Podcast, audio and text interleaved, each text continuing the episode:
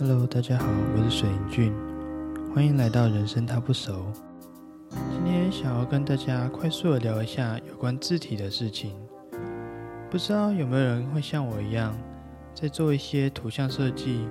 文字编写这类作业的时候，常常会发现，不论是在绘图软体或是文件编辑器上面，对于繁体中文的内容，我们所能使用的字型，大多就只有像是标楷体啊。姓名体，或是 Mac 系统里面内建的平方体这类系统字型可以使用，变化非常的少。虽然说在大部分的情况之下，我们都可以使用这些通用的预设字体来达成我们所预期的结果，但如果是在进行像是海报设计、卡片设计、影片制作这类需要强调特殊的效果。并且从文字外观来表达情感的作品的时候，可用字体的匮乏就有可能间接造成创作上的一个瓶颈。像我之前在尝试制作游戏的时候，由于作品是比较偏向剧情向，常常会需要使用到文字来向使用者解释剧情相关的内容。也因为如此。对文字在视觉上所表达出的效果的要求也比较高，因此除了美术、音效之类的素材之外，字体的选用大概是当时我最觉得头痛的一个部分之一了。而虽然那时候网络上确实有流传一些免费的字体可以使用，而且。像是前一阵子啊，某些 YouTuber 在作品中因为使用到特殊字体而引发的版权风波还并没有爆发，所以我大可直接找一些呃觉得好看的就直接拿来用了。但为了避免开发中的游戏在未来如果跟那些 YouTuber 影片一样要进行商业行为的时候可能会造成争议，因此我当时就觉得说。可能还是去找一些具有商业授权的字体来使用会比较保险。不过，就我当时所能找到的素材内容来看的话，除了一些大公司所制作的价格比较高昂的字体组合之外，其他相对容易负担或甚至开源而且可以商用的选择，可说是少之又少。尤其是繁体中文。更像是日本的压缩机一样稀缺，而在这些仅存的素材里面，虽然还是有一些可以符合当时需求的项目存在，但在实际使用后就会发现，这些字体基本上都还是有一个共通的痛点存在的，那就是像是这类的字体啊，很多都是源自于日本的创作者笔下的，也就是说，它们里面所包含的繁体字。其实常常都是日文的汉字，所以在一般使用上很容易出现缺字啊，或是异体字使用的情况。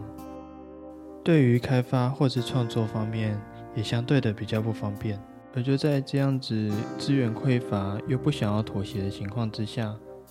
久而久之的，我便也产生了是不是也能自己创作一款属于自己的字体来使用的念头。而很刚好的。就在前一阵子，可能是快接近年尾的关系吧，许多不同的团队就趁着这个时候，在各大募资平台上面刮起了一阵日历旋风，各种形式、各种主题的日历提案像潮水一样的涌入，而其中我就被一款由手写字这个团队在挖贝平台上面所提出的“我写的这一年”这个项目所吸引住了。那究竟这个专案有趣的地方在哪里呢？这边我们先来看一下提案的手写字这个团队。其实手写字它本身就有创立一个字体创作平台，而他们成立的宗旨其实就是想要帮助使用者在这个资讯爆炸、讯息流通快速，但大家却也逐渐忘记文字外观所带有情感的僵硬时代中。透过保存独一无二的字迹的方式，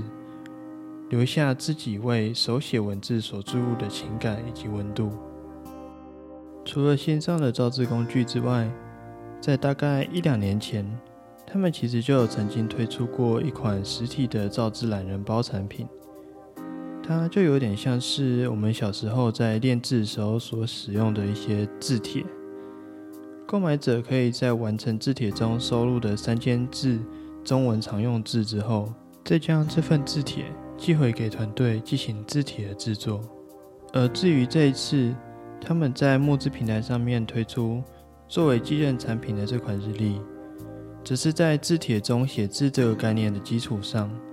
再加上每日提供的有趣主题内容，让使用者可以在轻松的心情中维持动力。同时按部就班地写下对应的文字，就这样日积月累，等到一年过去之后，使用者就可以将这一年所记录下来的笔记，透过他们的专用 App 上传，来制作出一款专属于自己的电脑字体。而当字体制作完成之后，除了在未来做设计的时候，更能够利用这套字体在成品中表现出个人特色之外，还能够既有这套数位化保存的笔记，来记录下自己或亲人的生命片段。不过，除了作为创作以及个人记录之外，字体的制作还有其他的意义吗？这边就回到我前面所提到的，过去对于繁体中文的字体，除了大公司所推出的系列产品之外，其实个人或是开源的项目都相对的比较少。至少我在当时看来的状况是这样，也就是说，全繁体造字的项目还并没有那么的盛行。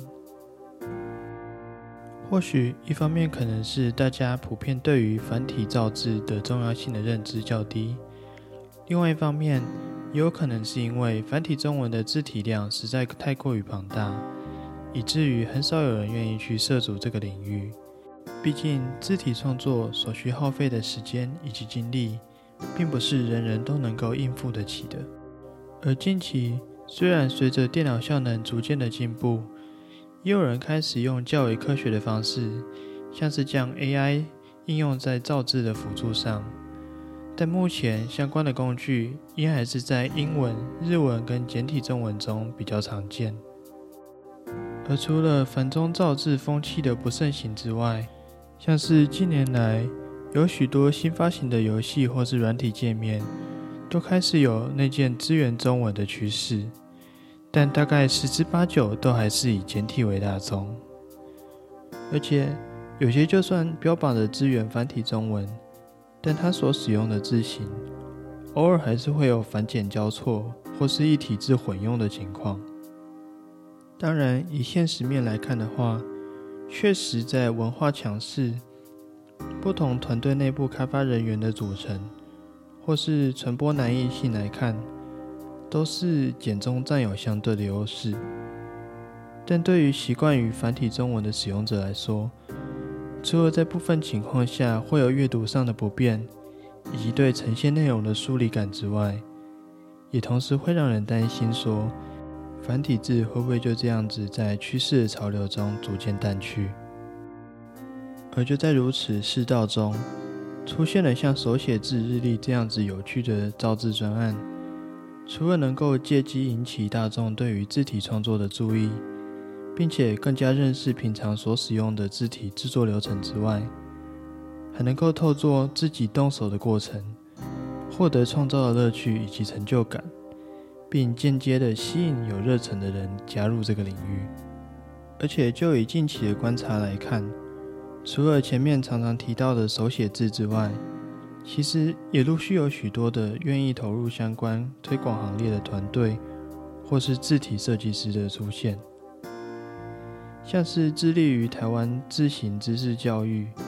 曾经在募资平台上面推出精宣体计划。以及开源字型粉圆体的 Just Font，还有近期在不同的募资平台上面不时出现的一些新兴字体计划，像是主打手写风的新语体，还有同样由 Just Font 团队所辅导育成的瘦长台湾道路体等。另外，下次在 Just Font 他们团队自己的网页平台上面。其实也有很多与艺术家合作的字体推出以及贩售，并同时也在持续推广着字体创作的相关知识。那在看着这样子风气的持续成长的同时，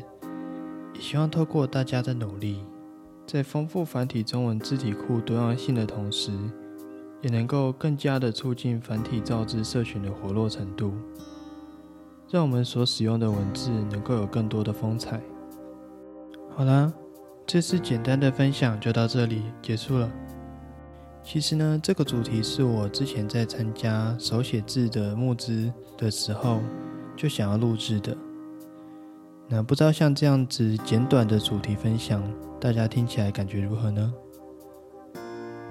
那今天节目就先到这里喽，大家拜拜，我们下次见。